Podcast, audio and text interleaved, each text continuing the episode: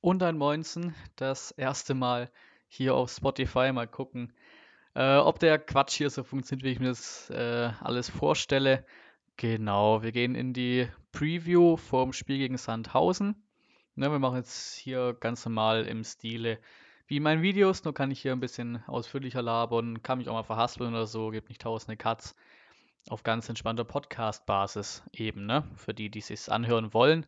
Ich gehe auch davon aus, dass dieser Teil in meinen Videos jetzt nicht ja, der interessanteste sein wird für die meisten. Die meisten werden wahrscheinlich am ehesten noch ähm, die Eindrücke aus dem Stadion interessieren. Ähm, gehen wir aufs letzte Spiel. Das war der Heimsieg gegen den KSC. Richtig, richtig, richtig wichtiges Ding, wissen wir, glaube ich, alle. Ähm, war im Endeffekt ein nicht hochverdient, aber ein verdienter Sieg. Das Ergebnis, deswegen sage ich nicht hoch, äh, fand ich persönlich einen Ticken zu hoch, eigentlich sogar so ein 1-0 hätte eigentlich auch fast gereicht und es hätte ja auch fast in die andere Richtung gehen können. Während der 48. war es, glaube ich, ähm, der Pfostenschuss nicht von innen raus, sondern rein. Aber das war das bisschen Matchglück, was, was, wie es der Walter ja auch oft formuliert, dann halt einfach auch mal quasi durch Arbeit und durch viele Torchancen einfach erzwungen wurde. Ne? Jetzt hatten wir es mal, zum Beispiel in Osnabrück hatten wir es ja absolut nicht. Genau.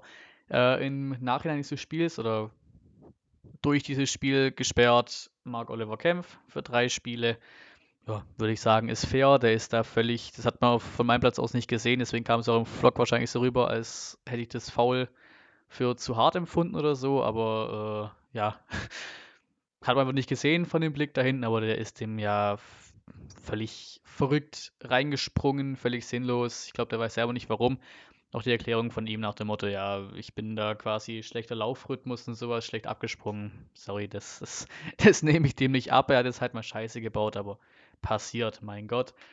Ähm, drei Spiele Sperre, das heißt, er, er fehlt die Rückrunde, äh, er fehlt bis zum Rückrundenanfang, der ja auch noch vor, komischerweise, ungewohnterweise, äh, noch vor der Winterpause ist. Wir haben ja noch das erste Rückrundenspiel in Hannover auch noch, da wird er wieder spielen dürfen. Aber gegen Sandhausen auswärts, Nürnberg zu Hause und gegen Darmstadt auswärts wird, werden wir auf Kämpfe verzichten müssen.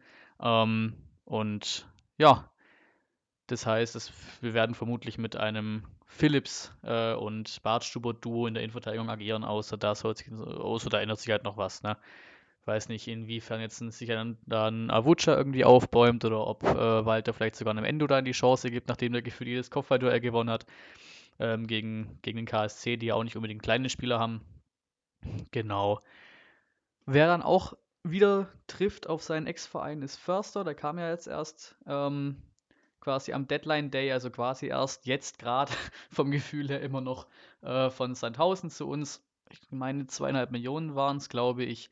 Ähm, genau, der wurde auch ein bisschen vom VfB interviewt. Ähm, ja, ich meine, klar, das Typische gegen den Ex-Verein spielen ist immer was Besonderes, aber ähm, war jetzt nicht, nicht viel mehr, als wir wollen halt am Sonntag gewinnen und es ist was Großes und Sandhausen ist was anderes, als wenn man vor 60.000 äh, spielt, sondern vor 15.000. Ähm, aber ich, sehr viel mehr Inhalt war da meines Erachtens nicht drin. Ähm, wir spielen Sonntag 13.30 Uhr in Sandhausen. Ich fahre ja auch hin mit einem Kumpel. Sind meines Wissens, wenn ich jetzt nochmal nachschaue, 109 Kilometer. Also auf der Autobahn, die nach Stau oder so, ist das so in etwa um die anderthalb Stunden rum. Sehr entspanntes Auswärtsspiel. Und da werden vermutlich auch wieder eigentlich ja, deutlich mehr Auswärtsfans stimmungsmäßig da sein als die Heimfans, das auf jeden Fall. Und wahrscheinlich auch deutlich viel mehr Auswärtsfans da sein, als quasi vorgegeben ist. Wir sitzen im offiziellen Auswärtsblock, aber während ich auch schon so ein paar Sachen gelesen habe und sowas, da ist Twitter ja auch immer Nummer 1 Quelle mittlerweile, was so News und sowas angeht, dann sieht man, dass da ähm, sehr viele neutrale Blöcke auch wahrscheinlich von VfB-Fans bestimmt werden, so wie es ja auch in Regensburg war. Wird auch ähnlich sein. Regensburg waren auch ähnlich viele Zuschauer im Stadion. Und das war einfach wirklich was, was ganz anderes, aber richtig geil, weil du bist nah am Feld. Du hast diese Stimmung geht einfach quasi nicht so schnell raus wie in so einem riesengroßen Stadion. Ich bin absoluter Fan von solchen kleinen Stadien, absolut. Ähm, wenn man es so mal anguckt, wir sind gerade Dritter, ne? Und Sandhausen Neunter mit 18 Punkten, uns trennen also 8 Punkte. Und Sandhausen ist vor allem in letzter, in letzter Zeit echt, ja, definitiv nicht zu unterschätzen. Wenn man die letzten Spieltage mal durchgeht, ich schaue mal so, die letzte Niederlage gab es am 10. Spieltag Mitte Oktober in Regensburg. Ab da haben sie, wenn ich es richtig sehe, kein Spiel verloren. Ein Unentschieden gegen Wiesbaden zu Hause, ein Unentschieden in Hannover, inwieweit das zu bewerten ist, aber Hannover ist schon mal ein großer Name, ne? was anderes als Sandhausen. Und ein Heimsieg gegen Fürth, den kann man auf jeden Fall hoch anrechnen. Und dann haben sie jetzt letzten Spieltag tatsächlich äh, in Bielefeld einen Punkt mitgenommen, der, wenn ich die, die Statistik mir so Zusammenfassung mal anschaue, definitiv auch absolut verdient war. Also das ist schon nicht, äh, ja, nicht zu unterschätzen, der Gegner, definitiv nicht. Ähm, vor allem wir als Dritter müssen halt jetzt, ja, leider Gottes äh, so gesehen äh, einfach liefern. Wir müssen einfach jetzt immer weiter liefern, weil wir diesen dritten Platz halt einfach mal ja, verlassen sollten. Ne? Ich habe keine Lust drauf, dass wir da jetzt bis zum Saisonende irgendwo zu, auf 3 und 2 und herhängen, da immer unsicher ist, ob es jetzt direkt der Aufstieg wird oder ob wir dann doch noch in die Relegation müssen. Ich glaube, da hat kein, keiner Bock drauf. Ähm, da sind jetzt Bielefeld und Hamburg beide mit drei Punkten vor uns. Wenn man das Torverhältnis mal bei den beiden anschaut im Vergleich, äh, kann man quasi noch einen Punkt draufrechnen, also vier Punkte. Ähm, von, weil das Torverhältnis einfach so einen großen Abstand hat. Auch Aue ist unter uns drei Punkte weg. Da ist das Torverhältnis relativ gleich. Und dann kommt Regensburg nochmal drei Punkte weg. Also nach unten so, sollte das sich hoffentlich auf jeden Fall mal halten. Also zumindest mal den dritten auf jeden Fall auf kurzer oder langer Sicht, zumindest den mal auf jeden Fall ähm, verteidigen. Wenn man so die nächsten Spiele anguckt, ne, klingt Sandhausen so noch mit als am einfachsten. Ne? Wir haben jetzt Sandhausen auswärts, dann haben wir Nürnberg zu Hause, wo man halt auch nicht weiß, wie die jetzt weitermachen mit dem Keller. Dann fahren wir auswärts nach Darmstadt, was auch, glaube ich, richtig ekelhaft wird. Ähm, einfach wegen diesem Abstiegskampf-Ding und einfach, ja, wir sind ja Aufbaugegner Nummer 1 eigentlich für die meisten Teams oder waren das zumindest in der Vergangenheit. Deswegen sehe ich da jetzt auch äh, bei Zahnhausen nicht so eine riesen Gefahr, weil die halt einfach nichts, nicht, unterschätzt, nicht unterschätzt werden. Hoffe ich jetzt einfach mal, weil die gerade einfach gut drauf sind. Aber sowas wie Nürnberg, Darmstadt oder Hannover, was da alles kommt, die sind halt alle eigentlich so auf den ersten Blick unterzubewerten, wenn das überhaupt so deutsch war. Aber da ist die Gefahr höher, dass man hingeht und denkt, ja, die haben ja gerade übelst den schlechten Run. Easy Win für uns. Aber das ist genau das ist die Gefahr. Wir sind der Aufbaugegner Nummer 1.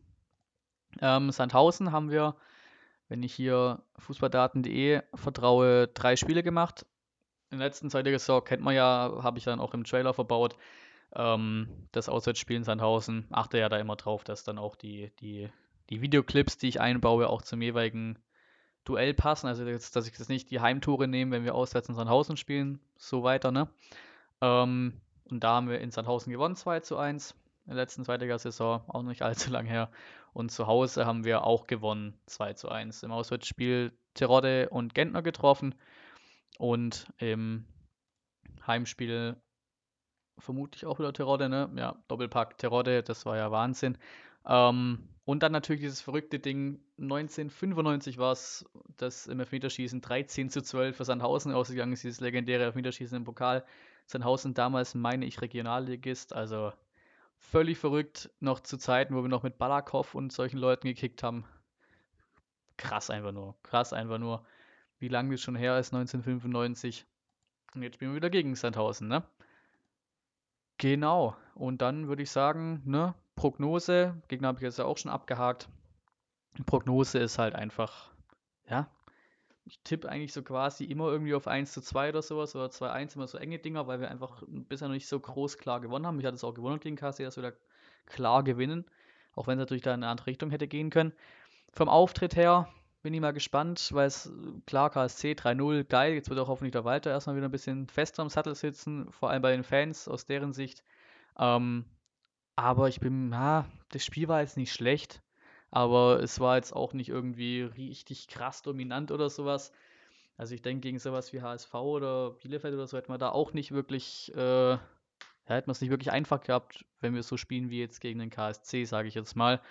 Ähm, aber es ist halt immer noch äh, Sandhausen auswärts. Also da soll es auf jeden Fall den Sieg mitnehmen, auch gerade jetzt nochmal den Push mitnehmen nach dem Derby, den du jetzt eigentlich erfahren haben musst, äh, mitnehmen und dann, ja, bis zur Winterpause am besten halt einfach nichts mehr verlieren, was wir in der Liga ja sowieso eigentlich mit dem Kader nicht sollten, aber was ja einfach mal passiert, ne?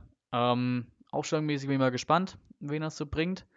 Ähm, denke, da das ja noch so ein Teil war, den ich immer eingeblendet hatte in den Videos, werde ich das vermutlich in Videos auch noch irgendwie einplanen, kurz was zu sagen oder so, zumindest die Ausstellung kurz reinbringen, muss mir irgendwas einfallen lassen. Ähm, genau. Ja, würde sagen, Auswärtssieg in Sandhausen hoffentlich. Habe richtig Bock auf die Auswärtsreise. Hoffe, dass äh, Endo spielen wird. Mal gucken, wie er es dann so umsetzt, ob, ob, er, ob er einen Karaso wieder bringt oder ob er es quasi so lässt und Karaso für Endo draußen lässt, wie es gegen KSC war. Bin mal gespannt.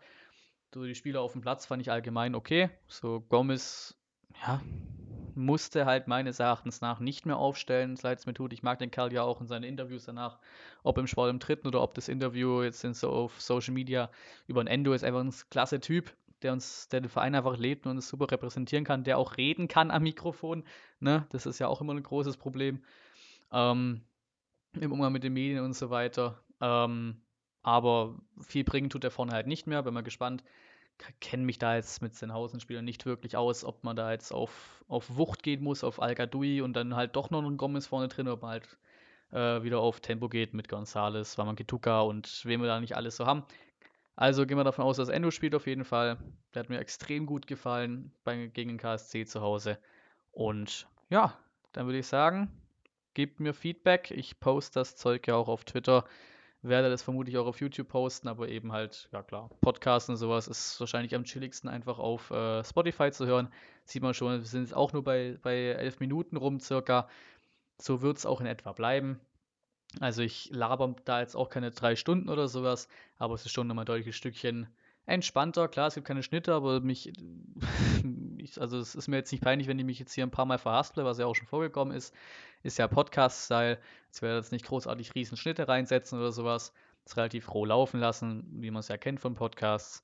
Ähm, und so ist einfach entspannter. Ich kann mehr erzählen, weil ich habe da irgendwie Ahnung, jedes Mal wieder das Gefühl bei den Stadionvlogs, ich irgendwas hätte ich noch sagen müssen, vor dem Spiel oder nach dem Spiel. Vor allem nach dem Spiel vergesse ich viel.